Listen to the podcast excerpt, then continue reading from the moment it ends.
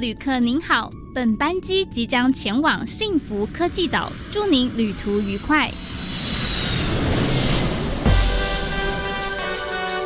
这里有最潮的科技，最有创意的循环经济应用，最先进的再生能源技术。欢迎收听由南英、利明所主持的《幸福科技岛》。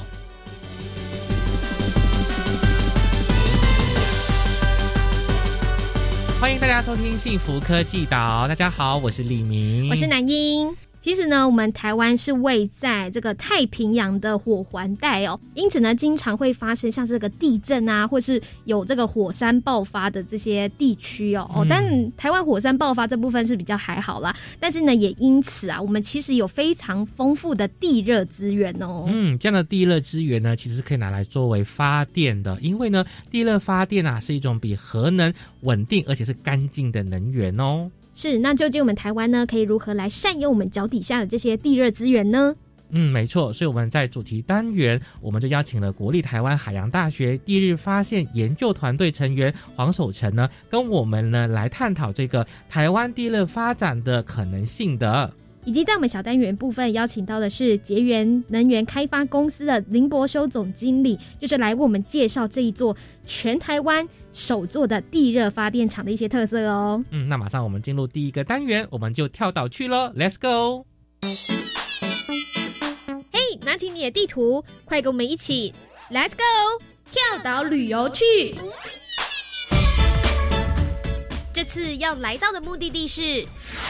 原来再生岛，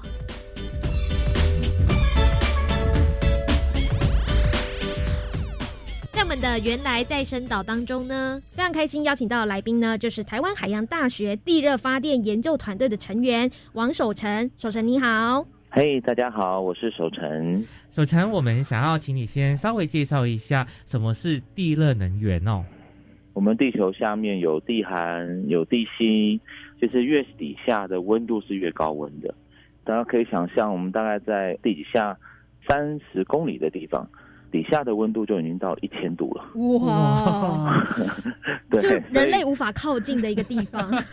对对对对。但是呢，因为地表有很多造山运动啦、板块运动啦，这些运动呢，他们其实都会把底下的热带上来。当有板块往下隐没的时候。就会有一些岩浆往上升，然后呢进入到地壳，所以我们就会看到很多火山。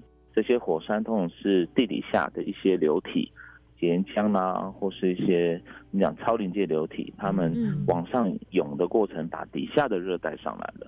所以在地表，其实我们常常发现有很多地方，通常都在板块的边界，它有很多的火山。好，那这些火山就是。呃，大部分都从地寒上来的这些丰富的地热，那这些地热其实我们一直没有在利用它嘛。呃，其实这个利用比例大概只有在全世界能源比例只有零点四 percent，但是它其实足以供应全世界的能源。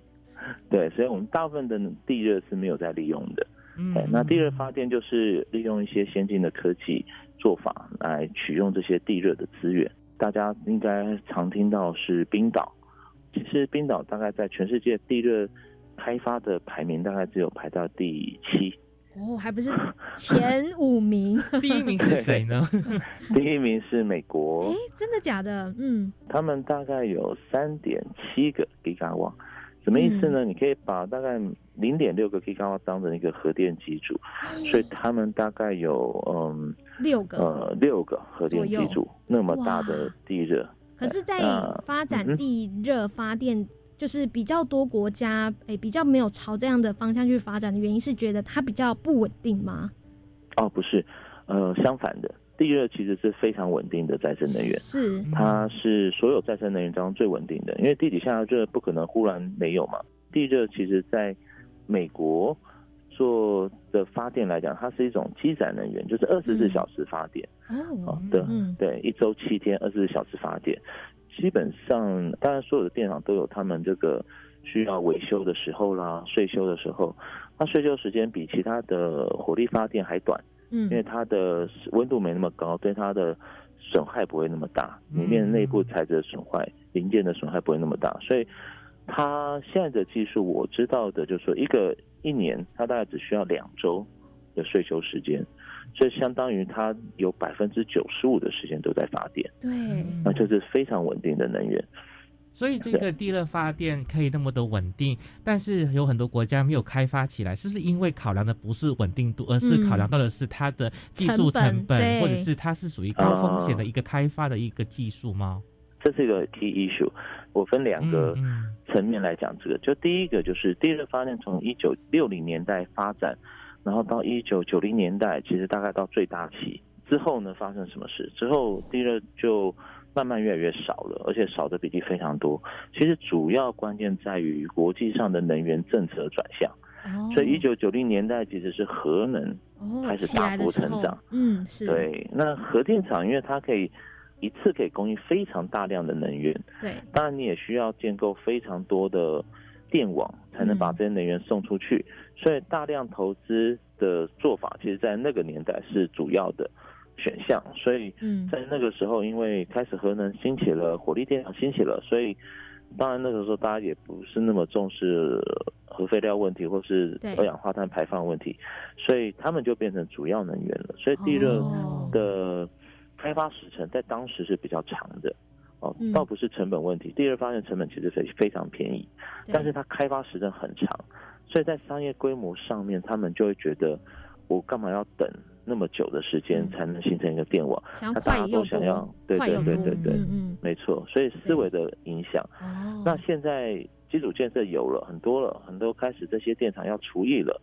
当时的电厂到现在都超过三十年了，他们不可能再重新再盖火力电厂，再盖核能电厂。核能厂但成长比过去比起来小非常非常多，所以他们开始转向，就是那我要稳定的再生能源，我就往地热这个方向。看，所以在欧洲跟美国现在都有非常多的新的地热的研究计划跟推动计划正在进行。所以，呃，相对来说，地热的这个发电也相对也比较环保吗？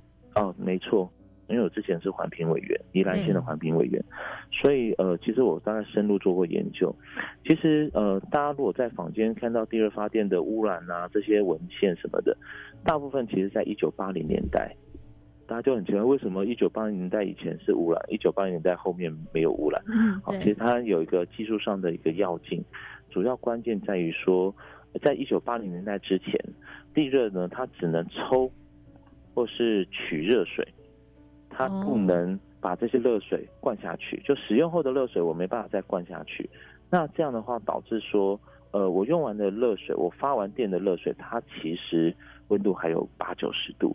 这八九十度呢，就漏到地表，地表那样会造成热污染。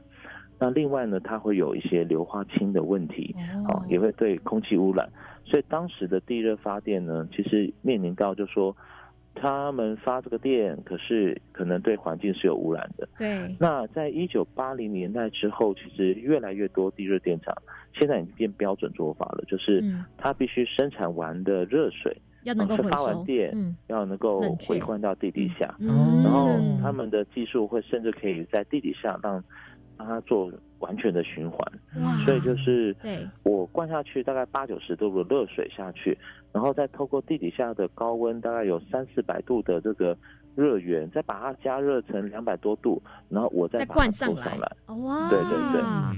哇，就是一个要循环使用的方式呢。其实现在应该算是一个比较环保的能源了。嗯，在二零一五年，联合国的那个环境规划署，他们有一份对于绿能的环境友善度的比较。其实地热是所有的绿能当中对于环境友善最好的。哇，是。那如果那么好的这一个环保的这个资源哦，那有要怎样的一个条件才能够具备说哇这个地方是适合做地热发电的呢？嗯，OK，呃，我刚刚有大概提到说，其实我们跟国际上面的技术落差有大概一二十年哦，不是真的要一二十年才补得起来啦。其实现在国际合作非常的连接，大家非常的多，尤其在这个疫情之前，所以其实很多国家它从零到第一个电厂，它只花了三年。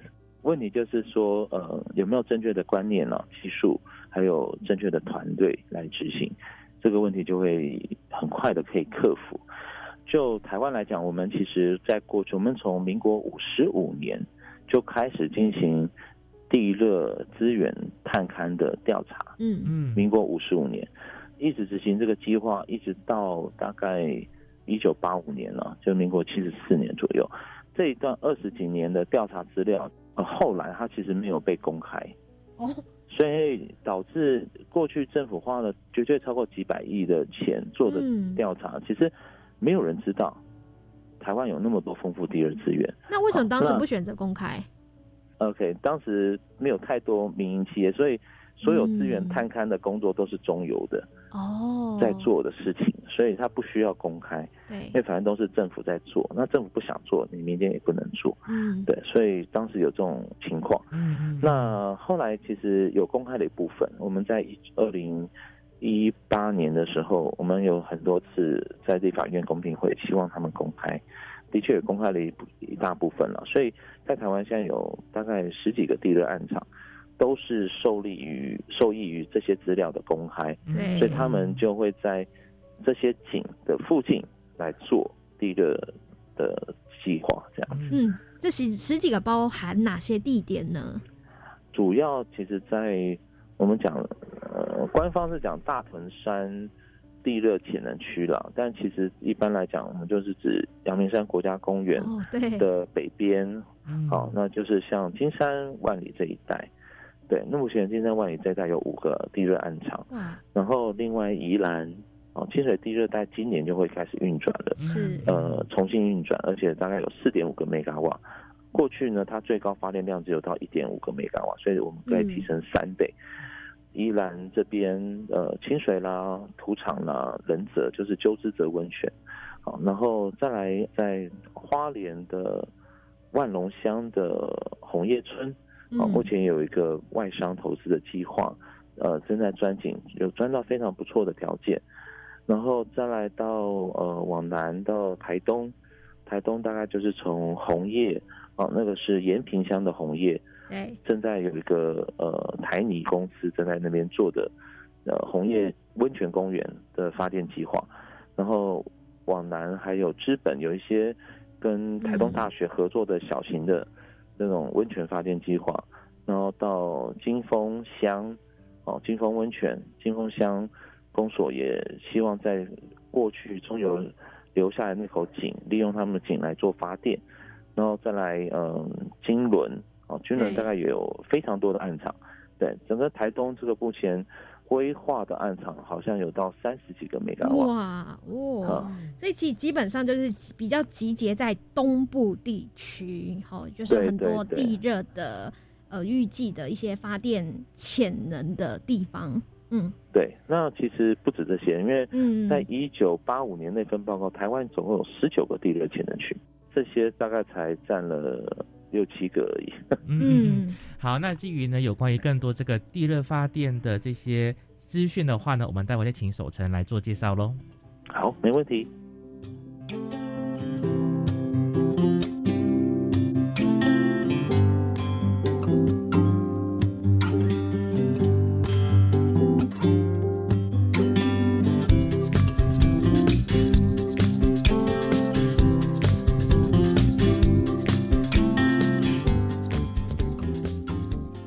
来，幸福科技岛，大家好，我是李明大。家好，我是南英。在我们今天的主题单元中呢，就是要为大家来介绍地热能源的发展哦。好，那今天非常开心邀请到的来宾呢，就是台湾海洋大学地热发电研究团队的成员王守成。守成您好。嗨，各位听众，大家好。那守成在上一个单元就跟我们介绍了地热发电，同时呢，也让我们介绍说，哎，在台湾有十几个的这个地热发电的一个地区，哎，我听一听，青山万里、花东地区好像都跟温泉有关系耶。对啊，因为其实呃，温泉对我们来讲算是一个很重要的地热征兆。嗯它告诉我们地底下呢有一些断层，它下面正好切过了地热储集层。那地热储集层就是储存地热热水的地方。那这样的话，我们就知道说这个地方下面可能是有很多地热资源蕴藏。地热的条件啊，其实根据我们团队最近的研究，对储集层的研究，其实我们发现，其实地热的蕴藏它不是只有在温泉区，温泉区只是因为这个地热储集层它被断层切开了，所以它有温泉冒出来。实际上，那个地热蕴藏的区域其实蛮大的一片。嗯，对对。嗯，那是不是有哪一些地方是不是温泉，但是你们发现它是有这个地热发电的潜能的？通常是在温泉区附近，但是不是在，就是它在温泉区比较边缘的位置。哦，对对，它其实是有个范围的啦。对对对对对，还是跟温泉有关，但是它不在温泉区的核心区，它可能温泉区边缘它都可以找得到地热这样。对，那谈到这里，我想可能听众朋友也非常好奇哦，究竟呢地热发电如果要建置一个发电厂的话，怎么去开发跟建制呢？对，嗯哼，可以请守成帮我们介绍一下过程。没问题，地热发电我们如果从零到一。从或者 A 到 Z 哈，它其实有几个步骤啊。那这几个步骤呢，过去呢大概需要十年左右。哇哦，我说我讲的是一九大概八零年代以前。对。好，那现在呢，大概在三到四年就可以完成。是。对，所以我们讲说这些技术的演进，对于地热发电来讲，它其实时间缩短很多。那再来就是它的过程啊，第一个过程就是你必须要先做探勘。嗯，那什么叫地热探勘呢？就是我知道这边有征兆了，我把征兆的资料收集起来，比如说这些日呃温泉水它的水质条件，好或附近水井它的水质条件，那还有就是他们会做这个很多这个叫地球化学。地球化学分析，那有一些地球化学分析可以告诉我们，这个水跟雨水跟地下的热源的这个岩浆水，它的混合比例是多少，甚至可以推估下面的温度，计算出下面的温度。那另外一个方式呢是地球物理，地球物理就是我用一些电磁波啦，或是它的电阻率啦，或是它的地震啊、微震啊这些。物理现象，哈，去看下面的地质构造。嗯，那这些地质构造，有些地质构造它就会反映出有储存地热的条件。对，所以我们把这两个结合在一起之后呢，我们确认哦，这个地方是有地热资源的，我们就会用钻探的方式去钻一个孔，好，钻着孔去确认下面的直接取样，或是直接两侧温度它的压力条件。好，那这样的话，我们就更确认哦，这个地热资源是的确是存在的。嗯，然后我们就可以开始去估算它的潜能。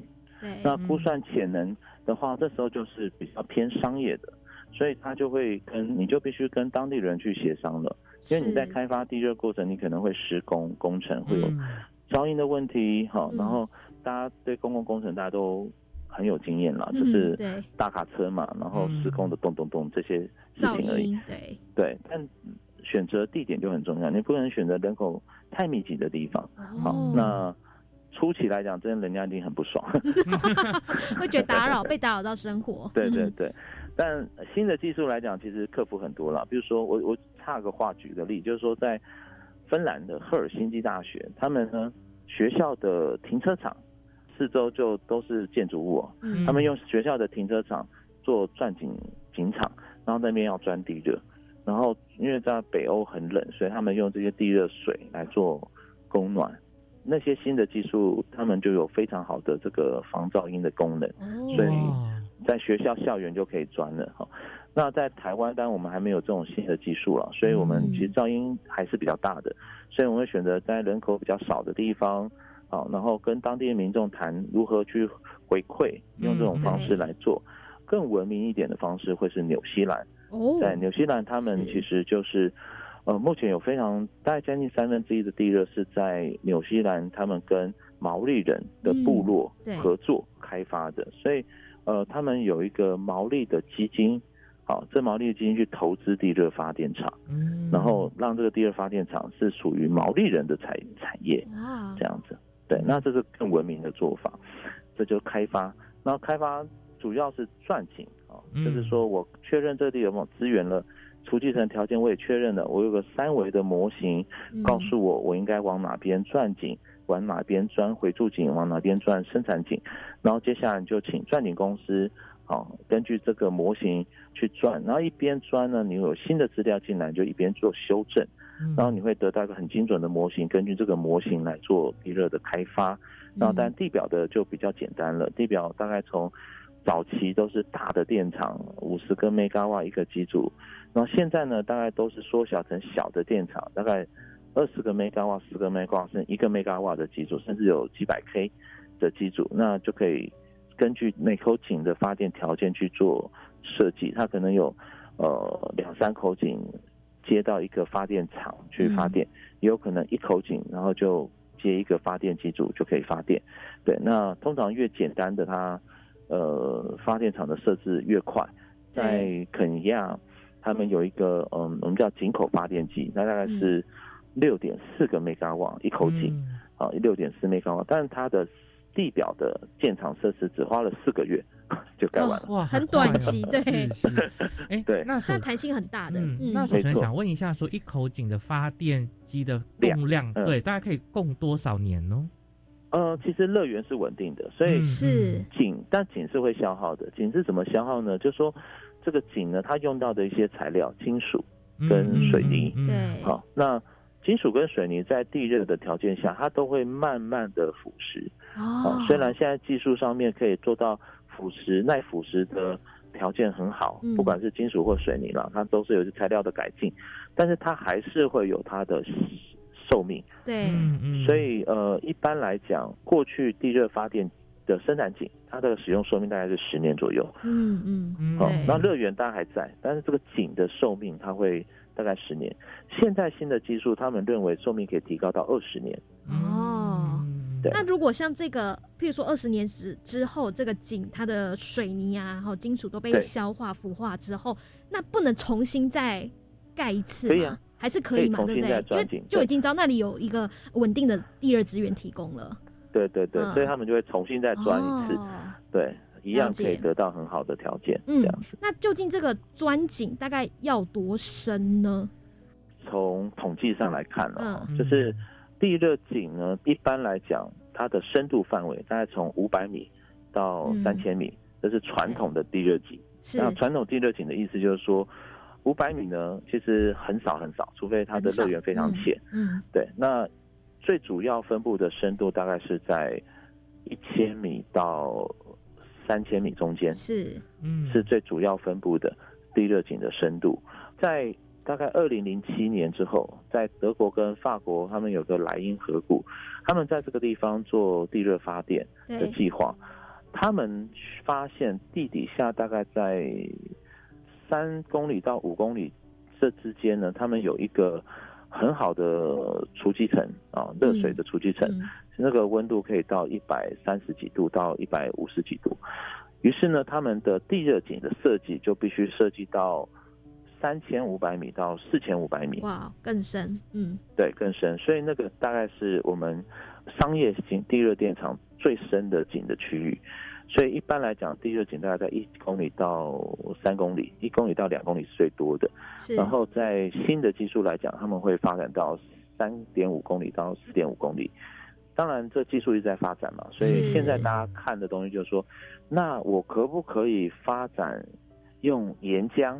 哦，当做地热，岩浆又更深了，就是。对对，更深或更热。那我我其实真正挑战是高温呐，因为钻井对于高温来讲，它是呃有非常多技术难关的。因为你知道，在钻井过程中，当然也会产生高温嘛。嗯，那越高温，它会造成钻头它的软化，所以钻井效率会变得越来越差。好，那所以呢？呃，如何克服高温条件做钻井，其实是技术上的关键。目前大概就是冰岛、日本啊、美国他们在做这方面的研究，他们希望大概二零三零年能能够完成开发。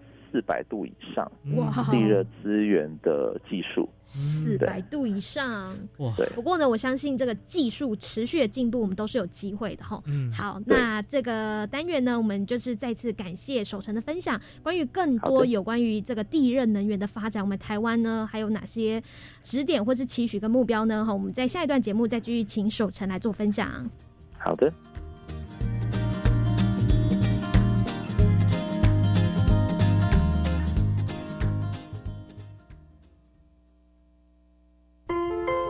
家好，我是当牛。Hello everyone, I'm Mrs. Panazzo.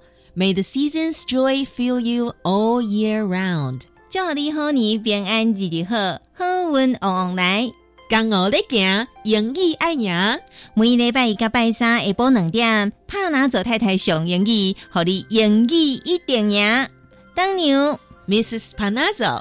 We wish you a happy Lunar New Year. 唉。大宝、二宝要上幼儿园，缴费更多喽。放心，读公立、非盈利或准公共幼儿园，今年八月起，每个月最多缴三千元，二胎、三胎再减免，真好哎！那育儿津贴有增加吗？自己带或是读私立的，今年八月起，育儿津贴增加到每个月五千元，咱们三宝还可以领更多哦。零到六岁，国家和你一起养，请上全国教保资讯网查询。以上广告是由教育部提供。啊！地震！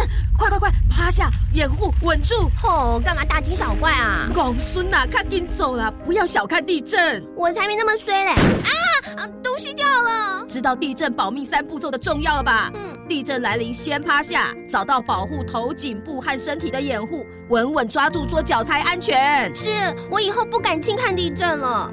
趴下，掩护，稳住，地震确实防护。以上广告由内政部消防署提供。加外加外，阿玛波拉，扎根格玛西卡斯达斯，的加古拉布古列列。大家好，我是来自台东的胡代明，这里是教育电台。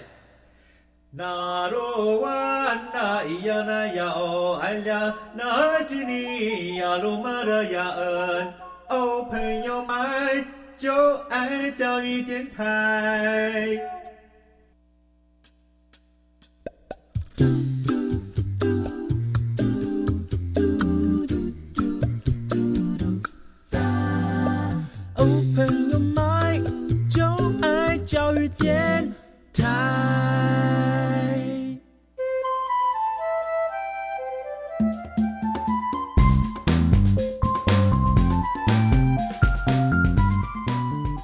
再次回来，幸福科技岛。大家好，我是李明。大家好，我是南英。好，在我们的今天的单元当中呢，要为大家介绍的是台湾地热能源的发展哦。那非常开心邀请到来宾呢，就是台湾海洋大学地热发电研究团队的成员王守成。守成你好，嘿，大家好，各位听众大家好。之前呢，就是你有介绍了很多国外的一些案例，让我们知道，哎，对这个地热发电有更多的了解啊，包括了冰岛、日本还有纽西兰。那想问一下，在台湾的部分呢，这个发电地热的状况是又怎么样的呢？OK，在台湾，我们预计今年会有一个商业规模的电厂哦，那当然还是一个小电厂了，它大概会有呃，总共会有四点五个 mega 瓦百万瓦。地点会在宜兰的清水地热，嗯，很多人会去清水地热玩这个煮蛋，嗯，温泉公园，对对对，那个地热公园大家很喜欢，它应该是宜兰最热门的景点，对对，没有之一，它就是最热门的。是，接下来它还有泡汤区啦、泡脚区啦，嗯，然后其实事实上发电厂也接近完工了，所以今年应该会并联。到所以宜兰附近那边大家都可以使用到地热发电了，这样哇。那还有的地方是在呃金轮，台东的金轮温泉，好那边也有一个电厂正在建设当中。接下来是行政程序，行政上的申请的程序。但以目前来讲，就说台湾的法规呢，其实对地热发电还不是很友善，因为在国际上面他们会用地热专法，好来做。地热资源管理跟开发的游戏规则，但台湾呢是用温泉法。哦，他们其实温泉法把它主要是观光了，观光跟地下水管理、地下水资源管理，但地热跟地下水有一点很大的不一样，就是地热它是在岩盘里面的水，哦，岩盘裂隙里面的水，所以它跟温泉这种在当地的冲积层里面的温泉水。它的差别其实蛮大的，这两者其实有可能是不会互通的。就说我抽地热水，跟你抽温泉水，其实大家都抽，而且没有影响。因为这两个深度差太多了，一个在一两公里深，一个在一两百公尺深，哦，差好多，距离差很大，对，对，所以温泉法来管地热，当然就遇到一个，就是它根本不是为地热设计的法规，对，所以开发上面它也非常的繁繁琐，因为它为的是私人的观光开发的利益，所以它有很多限制审查程序，啊，那可是地热它是一个公共建设。啊，它是一个基础设施，所以两者用同一个标准做法程序，它就很怪。所以目前很多县市政府，它只有温泉法可以拿来审那个地热开发，可是他就不知道怎么审啊。他说我都是审温泉，你叫我审地热，我不想审啊。这个 现在还没有法规嘛，还没有一个比较就是专门针对地热好这个开发的。专法我们其实还没有，对，我们有提建议跟草案了哈，那也是希望更多民众能重视，哦，更多立委可以重视，因为这两个法规真的差很多，国际上面有很多案例可以引用，哦，所以我相信这件事在一两年内还是有可能会有成的。是是，因为毕竟地热发电是那么好的再生能源哦，如果因为用到不对的法律。就觉得太可惜了，这是目目前台湾的一个困境哦。那我们谈谈这个前瞻性好了。那接下来的计划可以做些什么呢？对，就是像你们团队啊，怎么去做协助呢？OK，呃，我们团队主要的专长是我们跟呃美国的劳伦斯实验室合作，所以在地热探勘上面的技术，我们大概有最先进的技术。这些最先进的技术，我们已经用在台湾了。那我们发现，其实台湾的储集层比我们想象中更丰富，哦，跟过去比较低解析度的探勘资料比起来，我们发现，嗯，这个开发的过程，我们开发的设计，我们就可以直接做了。然后，这个储集层的分布也远比过去想象的范围更大。台湾的地热资源，其实在应该在二零一五年，好，科技部他们他们的。地热研究团队在国际发表的时候，他们认为台湾地热潜能有一百五十九点六个吉瓦，这个意思是说，大概我们现在的使用电量的四倍。哇！我们的用电量的四倍。好，可是这么多的潜能，它其实是从体积法去估算的。好，就是说他们大概算得出来地热的储气层的边界，然后呢，把这些边界。假设它的一个孔隙率蕴藏多少的地热水，它的体积，然后去算出它可能的潜能。嗯，好，这个潜能它其实，在开发阶段的时候，它其实会一直在做修正。可能第二阶段的时候，它就评估会剩下十趴，好，剩下或是五趴，好，但不管怎样，它都是非常非常大的能源的量体哈。重点会是我们如果要开发我们必须要非常。好的探勘技术是能够看得清楚下面的地热资源的边界在哪里。呃，我举龟山岛为例好了，龟山岛大家看到就是海面上一个尖尖的小山嘛，对，那那个山其实是两座海底火山 相连的海底火山，其中一个海底火山它因为喷发爆炸了，所以它只剩下龟首。一部分的，它的头，一部分的，一部分的山其实形成了龟首，另外一部分它已经炸裂掉了。大家知道龟首不是会有那个那些呃牛奶壶吗？对，形成牛奶壶就是就是火山口了。龟山岛呢看起来小小一个，但实际上呢它的地热资源非常非常丰富。呃，应该说它的地震活动啊，跟它的呃范围其实非常嗯呃非常频繁。呃，我们团队曾做过研究，大概在十几年前，我们一个月可以接收到七八千起的地震活动，这么多哇哇！对，我们在海里面放地震仪，就接收到那么多的地震活动。那我们把这些地震活动拿出来看，就发哇，原来地底下有非常大的区域都是地震活动。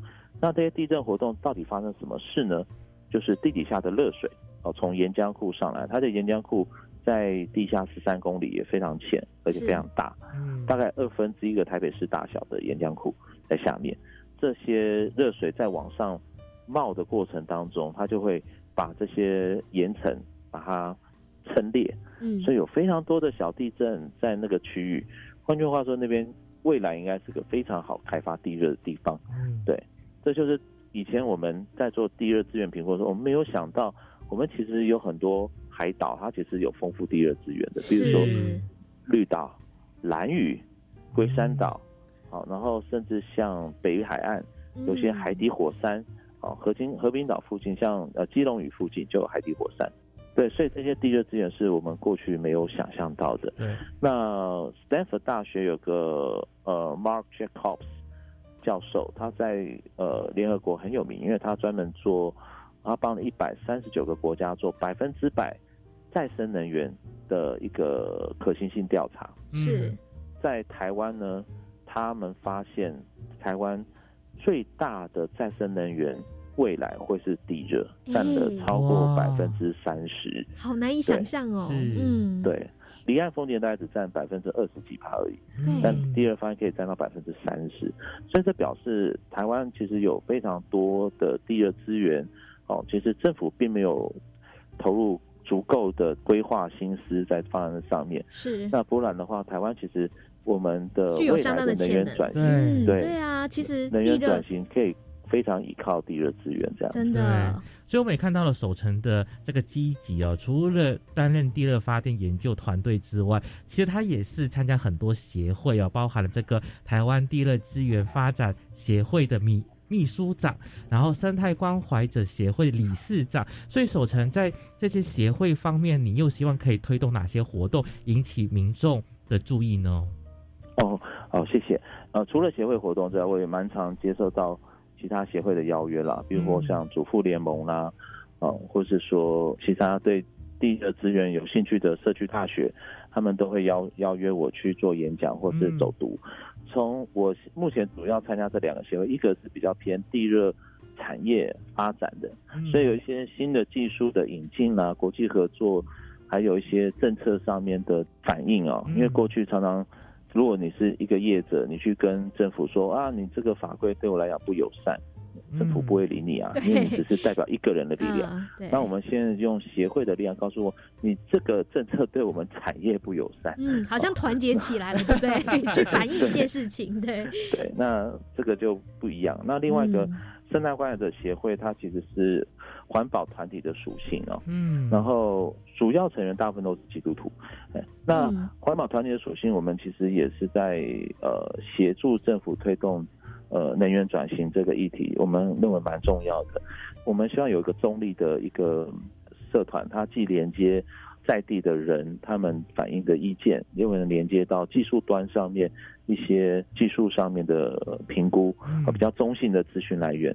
那这样的话，我觉得对于呃，民众哦，或在地居民，他们对于资讯来源取得会比较好，因为我简单说，我曾经看过国外他们呃想要反对地热发电的时候，他们就会举很多缺点嘛，哦，那当然。在网络上都找得到，所以你去看他们写的东西，发现啊，这个根本不是现在地热发电会做的事情。嗯，资讯还太累格了，在那个可能一九八零年的一些资料，九零年的资料。嗯，对对对对，所以我们总是要有一个比较中立的一个呃协会去做这些事情哦，因为这些资讯的来源对他们来讲其实很重要，因为过去台湾不重视地热，所以很多资讯来源都是旧的。哦，那旧的资讯来源呢？第一个，他政府有时候为了掩盖自己政策失败，所以他会有很多加油添醋的借口啊。那这些东西人家看了之后就会误解，以为那是真的。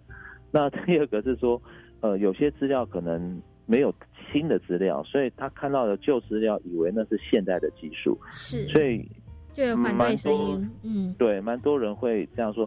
台湾不可能做第二发电啊！第二发电不是会有结构或是腐蚀的问题吗？那我们就说结构跟腐蚀问题是你看了二十年前的文献这样写。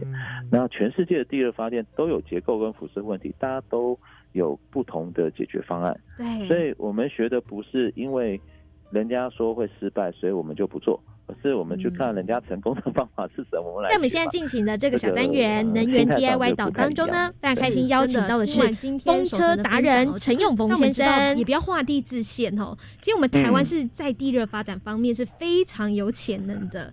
那也希望呢，透过守成的分享，让听众朋友有更认识哦这个地热能源的一些发展跟相关的知识哦。好，那我们就再次感谢，嗯，我们就非常感谢守城的分享，对对对，非常感谢守城的分享了，谢谢守城，好，谢谢你们，拜拜，嗨，拜拜。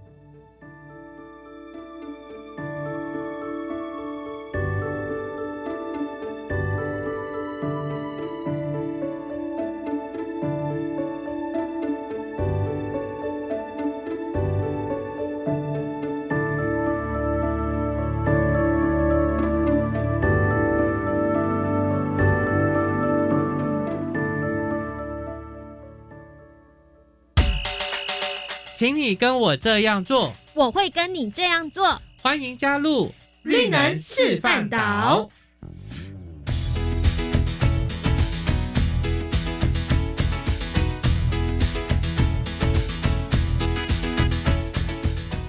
欢迎回来，幸福科技岛。大家好，我是李明，我是南英。经过了能源再生岛之后呢，我们要再跳到另外一个岛去了。在这个示范岛里面呢，我们很高兴能够邀请到的是捷源能源开发公司李博修总经理。经理您好。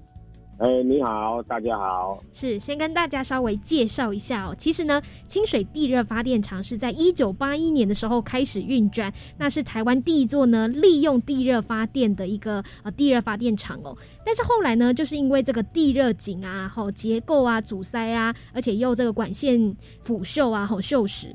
在一九九三年的十一月的时候关厂，那如今呢又再次重新启动，所以要请教一下总经理哦，就是到底清水地热发电厂可以带来怎么样的一些发电效益呢？首先，清水地热电厂的可带来的一些效益有没有？地热是一个很特殊的一个再生能源。地热发电是属于最前端的，它一一路下来哈，它可以连接很多的产业，它包含就是说发完电次要的温度就可以去做干燥啦哈，然后还可以去做带动一些观光，就是类似说温泉呐，还有现在很夯的清水地热的煮蛋啊那些休闲 产业，还有就是说。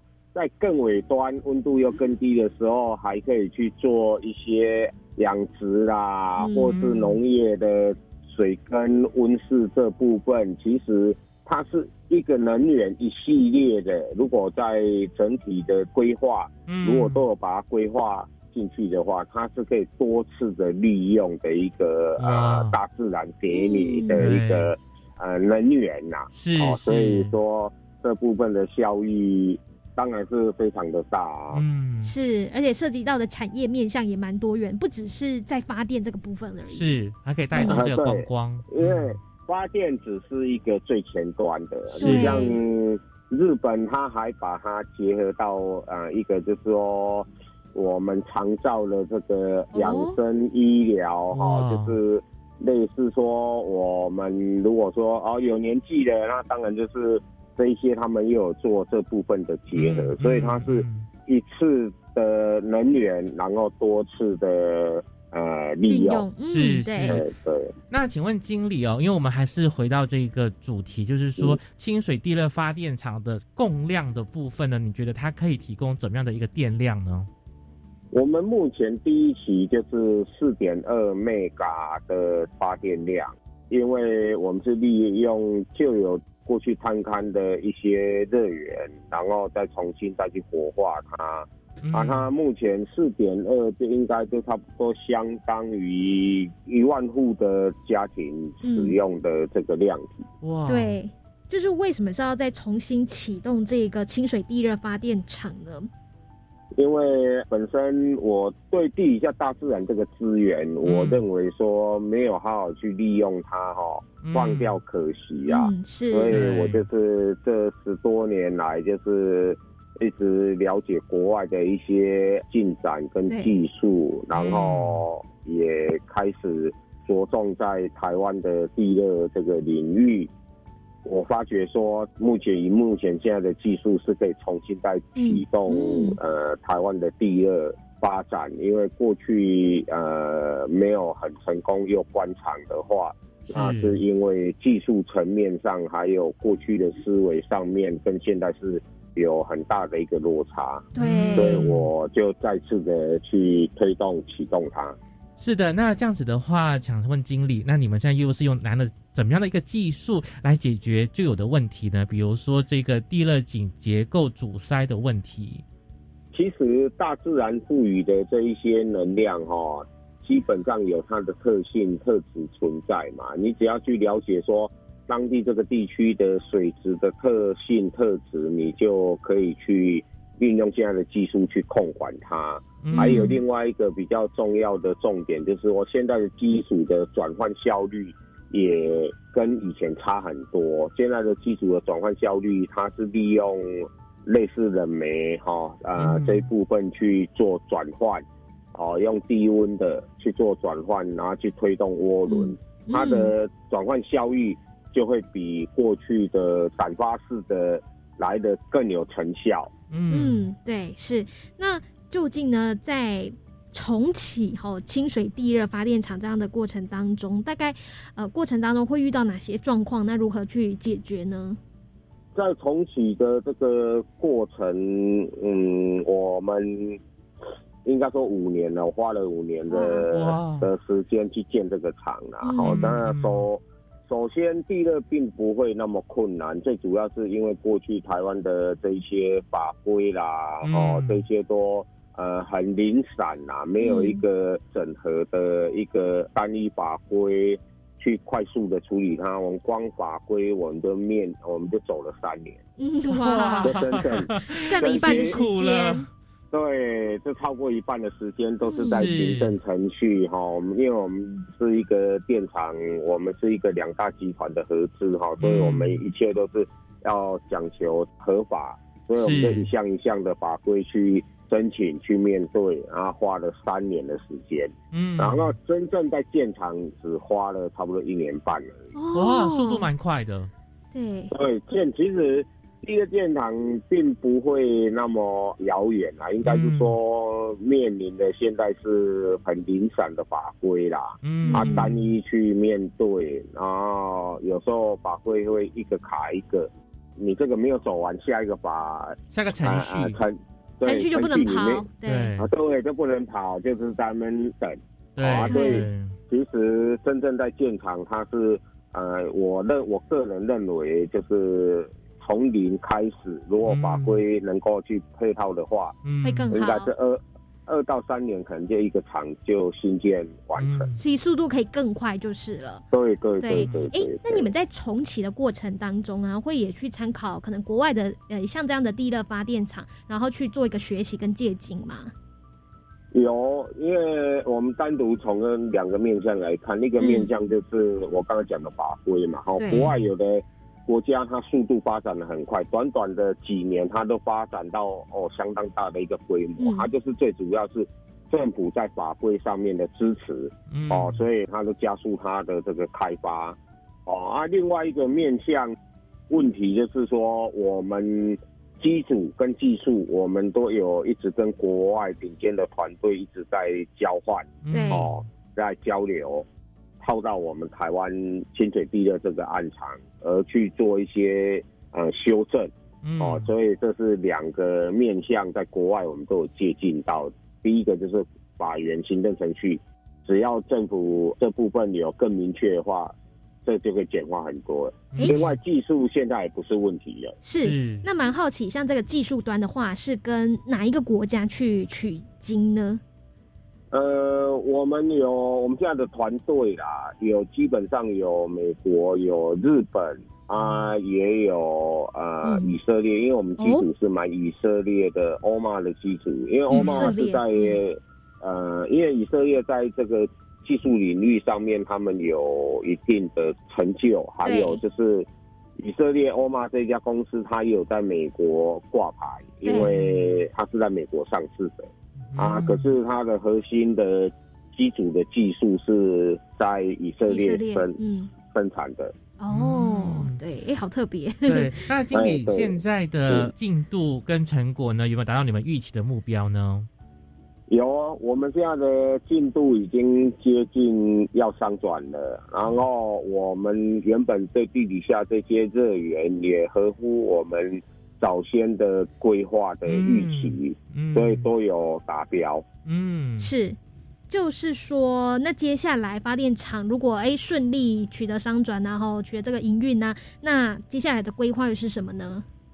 接下来的规划，我们会，我们还会在这边成立一个导览馆，哈，就是有一点对第二这个在教育哈的一些功能呐，哈，嗯，就是说让大家更清晰的去认识第二它有多少的面向啊，未来它能够扮演怎么样的一个角色。啊，也让现在的学生们、民民众、学生、民众都可以更了解，嗯，学习这样了解这样。其实这样是一个社会教育的一个场馆嘛。那其实大家想要更了解，因为我感觉到台湾对于地热这个领域其实蛮陌生的。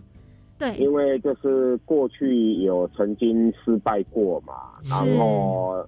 失败过之后就没有再去重，呃，就没有再去重视它啦。其实，在国外比台湾还要在呃落后的国家，其实都做的比台湾都还要更好。我个人就认为说，为什么国际很多国家都做的呃很不错，尤其是火环带的国家都做的很不错，唯独为什么唯独台湾不行？啊，其实并没有那么困难，是因为我们去忽略它了，而把它放弃掉了。这个是第二被放弃是蛮可惜的，因为它是机载电力，也是自主能源。机载跟自主这个对台湾未来不管各个面向是扮演很重要的一个角色。嗯，是。所以其实地热呢也提供了相当一定程度的这个再生能源哦，台湾的发电发展。对，还有就是说我们呃未来也要在规划二期扩厂哦，现在就是说商转以后我们还会再扩大。嗯，然后第二也扮演了未来的减碳，因为它未来二零三零年很多企业要达到 R 一百的嗯重要的一个角色。没错，就要使用。干净能源发的电嘛，对不对？对啊，再来就是说，它是一个可以跟人生活在一起的一个呃很特殊的能源。是哦，因为很少人愿意住在电厂旁边哦，跟电厂共存。地热是真的是电厂跟我们一般都可以结合的很密切哦，这也是地热很重要一个角色。再来就是说，本身。地热又是一个二十四小时机载的一个能源，它未来的扮演的角色其实是能够去充分的去调配一些间接性的再生能源，这样我们的能源的利用率就会再度的提升嘛。没错，那也。非常期待呢，清水地热发电厂哦，就是能够尽快的能够运作。对，嗯，也希望呢，我们有机会呢，也可以去观光，然后呢去参观哦，清水地热发电厂的。那再次非常感谢经理的分享了，谢谢您。好，欢迎大家，谢谢，谢谢，谢谢。